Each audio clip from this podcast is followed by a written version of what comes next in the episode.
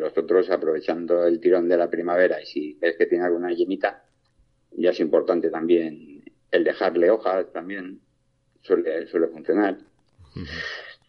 Le suelo cortar los, los ápices de, de, las ramitas por, para que no, no tiren solo por ahí. Y bueno, pero, y van saliendo. Una de las maneras para empezar bonsai es a partir de esqueje. Poder multiplicar especies a partir de ramas que vamos podando y así obtener los pequeños árboles de una manera rápida es una técnica que todos los que hacemos bonsai tenemos el sano vicio de práctica. En el capítulo de hoy, Tony nos habla de su experiencia y trucos para conseguir los mejores esquejes. Y durante esta conversación aprendemos un poco más sobre la fuerza del bonsai. Empezamos.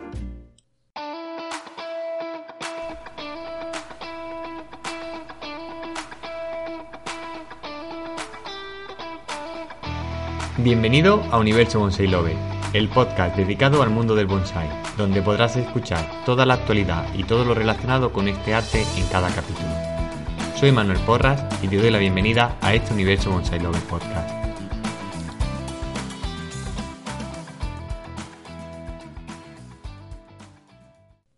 Muy buenas, Tony. ¿Qué tal? ¿Cómo estás?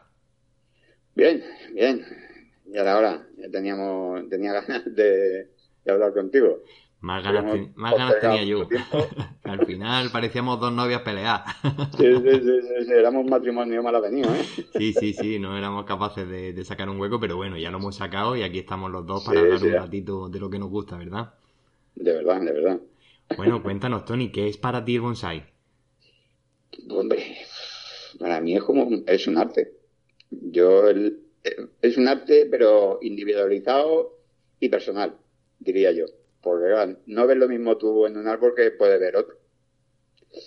Mm. Y creo que el, hecho de, mirar un árbol y, poder ver una imagen de futuro en él y llevarlo a cabo, yo creo que es un arte. Ves, muchas, muchos árboles por ahí que, puedes alucinar. Y, y eso son visiones que ha tenido el, autor, por decirlo de alguna manera.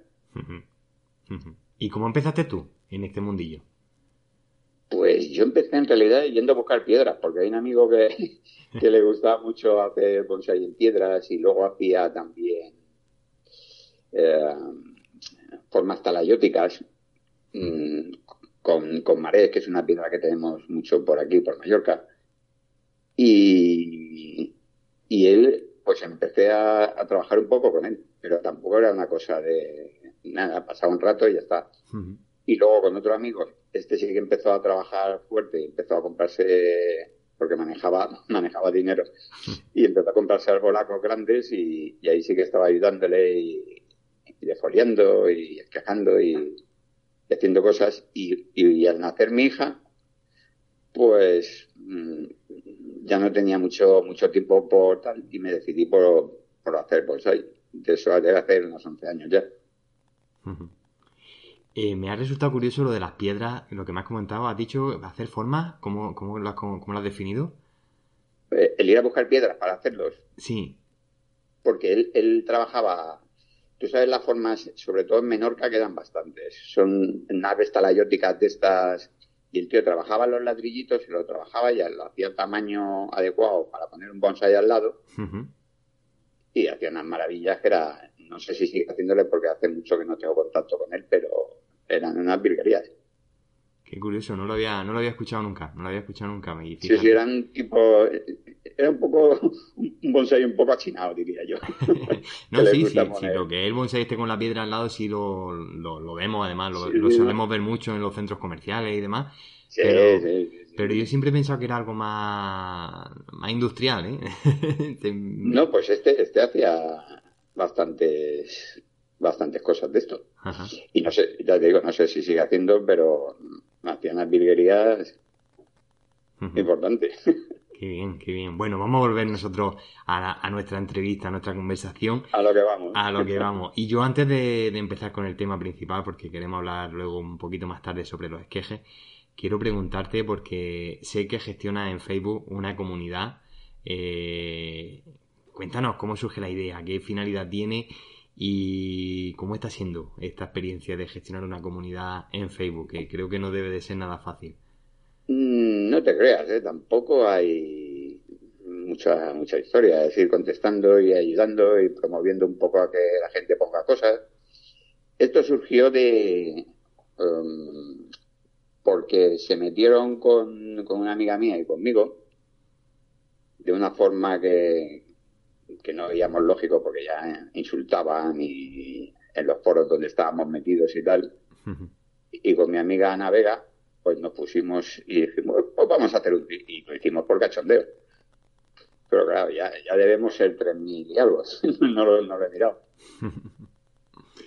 Qué bien. Era una forma de hacerlo por nosotros, pues, ¿sabes? Porque no creo que tampoco tengamos que ser tan encorsetados a la hora de trabajar. Pues, y había gente que era muy, no sé, muy especialista.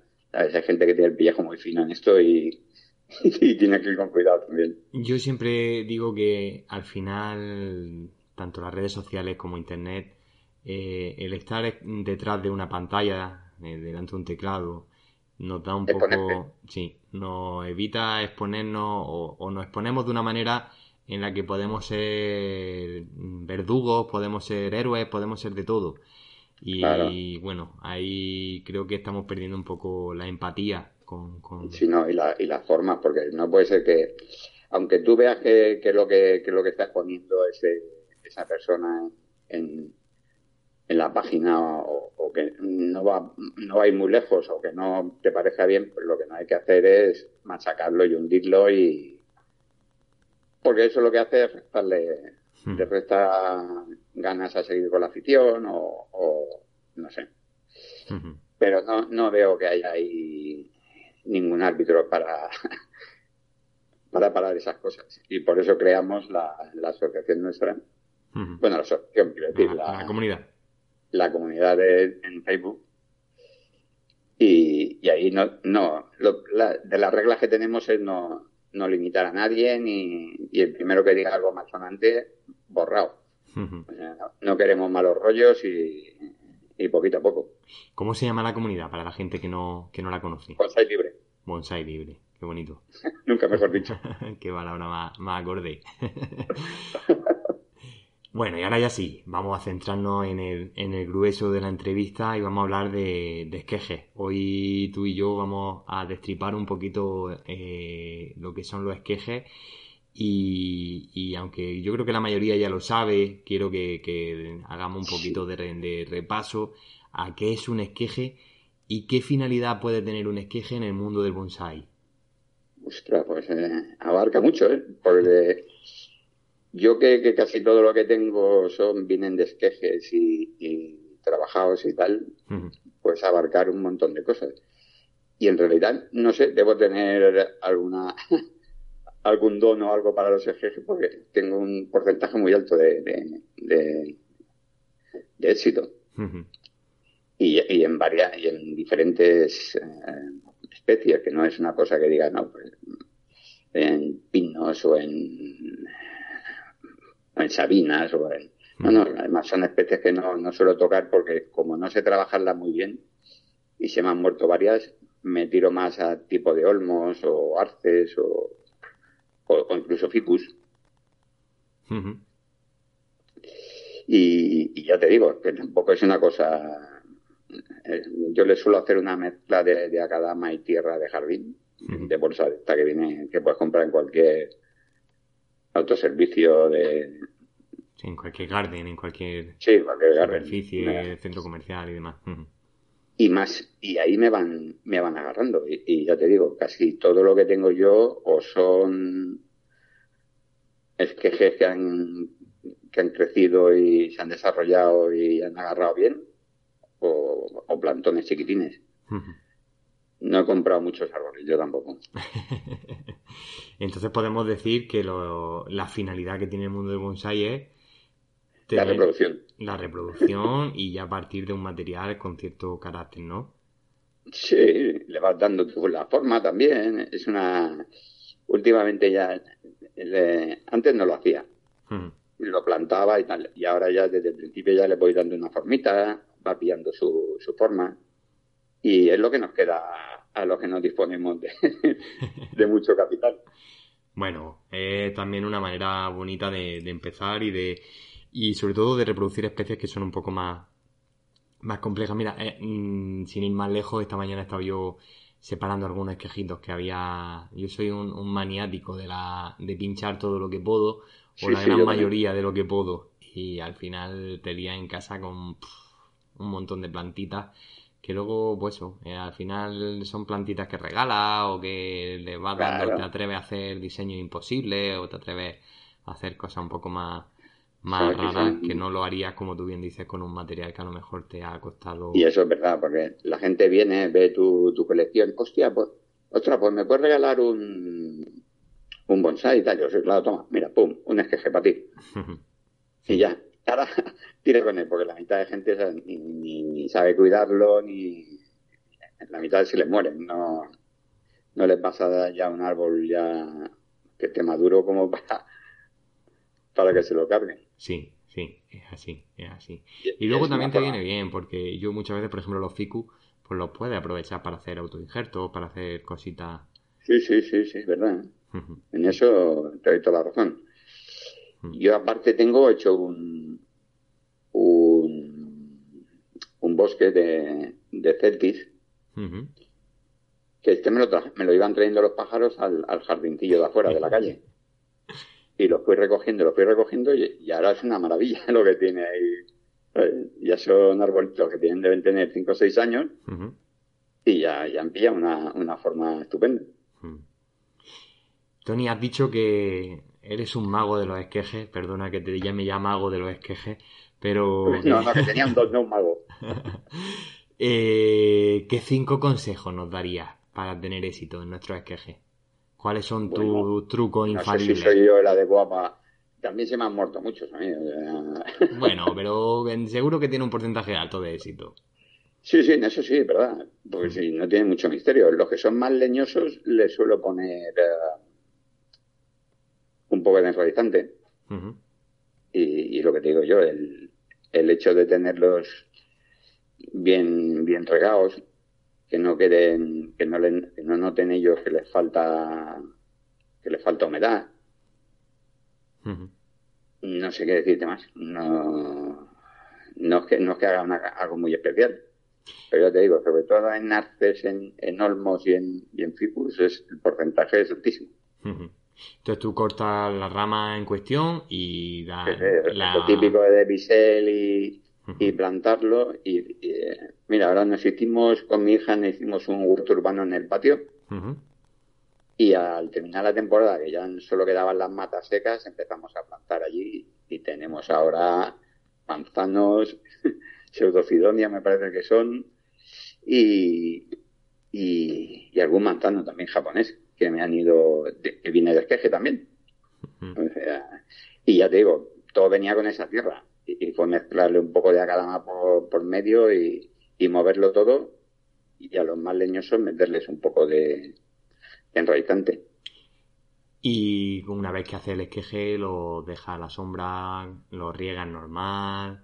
¿Cómo, Yo lo, lo, solía regar durante un mes y pico cada día. Quería ya que empezaba a, dar brotes y sobre todo en la época que lo haces también.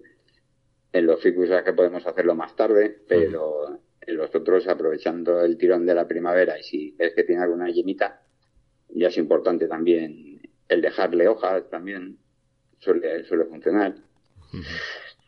Le suelo cortar los, ápices de, de, las ramitas por, para que no, no tiren solo por ahí. Y bueno, y van saliendo. Aparte yo, yo tengo experiencia, voy a dar yo algunos de, mis, de mis truquillos. Claro, tuyos. en ciertas especies, el meterlo en una atmósfera 100% saturada se favorece mucho el, éxito del esqueje. Y ahora la gente está diciendo, coño, ¿y cómo hago yo una atmósfera de este tipo? Estos baúles típicos blancos que venden en, en, los chinos van genial. Lo pone en una zona sombreada que no tenga tampoco un exceso de luz para que no aumente mucho la temperatura. Le pegas tu riego antes de meterlo para que, escurra bien el agua y lo metes. Y se genera ahí un microclima, un ambiente que... Sí, pero yo creo que también depende de donde estés localizado tú, porque nosotros aquí tenemos tal humedad. Mm, claro. Que igual no, yo por lo menos lo probé una vez y, lo único que conseguí fue eh, que se podría. Sí. No, Me, no, me sirvió de mucho. Hay que ir jugando también un poco con eso, venir abriéndolo y dejándolo un rato abierto y demás, pero... Y no, claro, no dejarlos, los primeros, los primeros momentos no dejarlos ahí al sol. Muy bien. Eh, Tony, ¿qué especie es la más fácil para ti y cuál es la más difícil? La más fácil, yo diría el ficus. Sí. El ficus hace una ramita y, eso se agarra. Y, los suyazos también. Se agarra bastante bien. Yo los ficus igual. Los ficus para mí son facilísimos. ¿El? ¿Perdona? Los ficus, los ficus para mí son fáciles y divertidos. Eso es una cosa que no... Y es lo que dices tú, vas cortando y vas podando y, vas dándole forma a alguno que tenga ya y es que hasta me da pena tirar las ramitas esas. Sí. y vas pinchándolo en macetas o pinchándolo en la jardinera o... Hmm. Y, van agarrando, o sea que tampoco les, hace nada, nada especial. Yo creo que es el clima y el estar un poco pendientes de ellos. Hmm. totalmente de acuerdo. ¿Y es más difícil? Yo diría que pinos para mí, ¿eh? O, es que a mí no se me dan bien. Hmm. No tengo yo mano yo tengo, con los pinos tengo, no los saco ni de semilla. Lo, bueno, los saco, los germino y luego una vez que le hace el esquejado de raíz, la poda está tan radical, la supervivencia es bajita, bajita. No, no, yo, y, de, y ya de pinos así como que a veces me, me han regalado, que es que no, no tengo la mano, no sé, no, ni con la sabina ni con los juníperos tampoco, ¿eh? No le pillo, no acabo de pillarle bien la, me dan un respeto que no veas. Hmm. Se me han muerto varios y no y, de hecho pues no sigo cultivando mucho por ellos. Tengo un pino y ese debe ser de la especie MacGyver porque no hay manera de matarlo. Hmm. y mira que juegas con él y le haces y le deshaces y pero, no, entiendo cómo aguanta este. Vamos a abrir una cajilla de truenos, que me gusta a mí de vez en cuando ponerlo en un apuro. Venga, vamos a darle. Tony, ¿esqueje o Yamadori? Esqueje, siempre. Guau, ¿seguro? Yo para mí sí. Yo eh, no es como, como los toros. No me gustan los toros, pero tampoco soy no, no, vas con la lata de pintura roja a tirarse en alto. No, no, no, no los impediría. Eh, yo la gente que y mira que aquí hay muchos que hay llamadores y tal, pero que no es una cosa que nunca me me llama la atención. Incluso te puedo decir que yo tengo algunos que debe, haber sido llamadores, pero de regalos y tal, pero no me da mucho mucha cosa ir a buscarlos al, a la montaña o al monte. No soy yo de. Pero tampoco no, no lo veo una cosa que sea. No, porque esto no se tendría que hacer. No, no, no. Cada uno. Lo respetas, pero no lo practicas. Sí, sí, sí, sí. sí totalmente. Vale, vale, vale. No, yo pensaba que te oponías totalmente y digo, ostras, digo. No, no, no, no, no. Digo, viviendo en la tierra en la que vives, teniendo los árboles que hay por ahí. Aquí, aquí ves cada villastre que dice, claro, y, le haces la broma y dice, esto te semilla, ¿no? Hombre, aquí ves cada villastre en que tira su día fue semilla, no, no. sí.